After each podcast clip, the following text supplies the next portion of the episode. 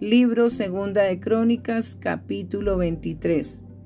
En el séptimo año se animó Joyada y tomó consigo en alianza a los jefes de centenas, Azarías, hijo de Jeroán, Ismael, hijo de Joanán, Azarías, hijo de Obed, Maasías, hijo de Adaía, y Elisafat, hijo de Sicri, los cuales recorrieron el país de Judá y reunieron a los levitas de todas las ciudades de Judá y a los príncipes de las familias de Israel, y vinieron a Jerusalén.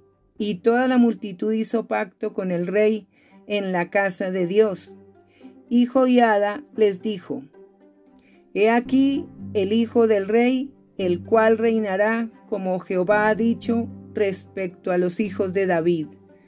Ahora haced esto, una tercera parte de vosotros los que entran el día de reposo estarán de porteros con los sacerdotes y los levitas, otra tercera parte a la casa del rey y la otra tercera parte a la puerta del cimiento, y todo el pueblo estará en los patios de la casa de Jehová.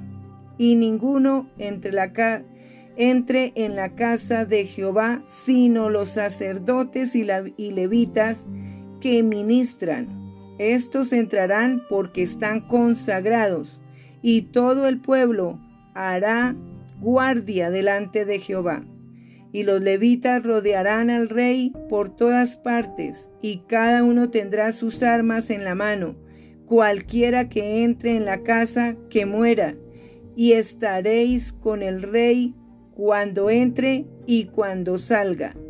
Y los levitas y todo Judá lo hicieron todo como lo había mandado el sacerdote Joyada, y tomó cada jefe a los suyos, los que entraban en el día de reposo y los que salían el día de reposo, porque el sacerdote Joyada no dio licencia a las compañías. Dijo también el sacerdote Joiada a los jefes de centenas y les dio las lanzas, los paveses y los escudos que habían sido del rey David y que estaban en la casa de Dios, y puso en orden a todo el pueblo teniendo cada uno su espada en la mano, desde el rincón derecho del templo hasta el izquierdo, hacia el altar y la casa, alrededor del rey, por todas partes. Entonces sacaron al hijo del rey y le pusieron la corona y el testimonio y lo proclamaron rey. Y Joiada y sus hijos lo ungieron diciendo luego, viva el rey.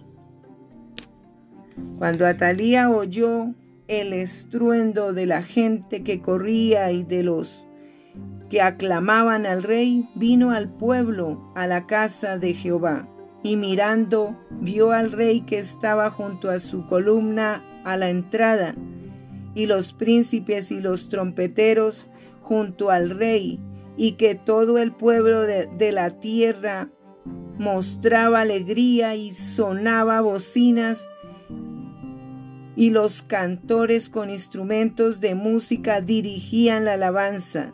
Entonces Atalía rasgó sus vestidos y dijo, traición, traición. Pero el sacerdote Joiada mandó que salieran los jefes de centenas del ejército y les dijo, sacadla fuera del recinto. Y al que la siguiere, matadlo a filo de espada, porque el sacerdote había mandado que no la matasen en la casa de Jehová. Ellos pues le echaron mano y luego que ella hubo pasado la entrada de la puerta de los caballos de la casa del rey, allí la mataron.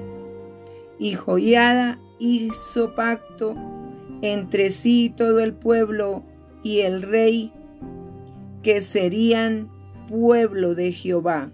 Después de esto, entró todo el pueblo en el templo de Baal y lo derribaron.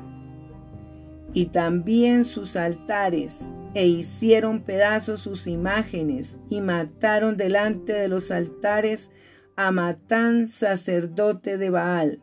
Luego ordenó Joiada los oficios en la casa de Jehová bajo la mano de los sacerdotes y levitas, según David los había distribuido en la casa de Jehová, para ofrecer a Jehová los holocaustos, como está escrito en la ley de Moisés, con gozo y con cánticos, conforme a la disposición de David.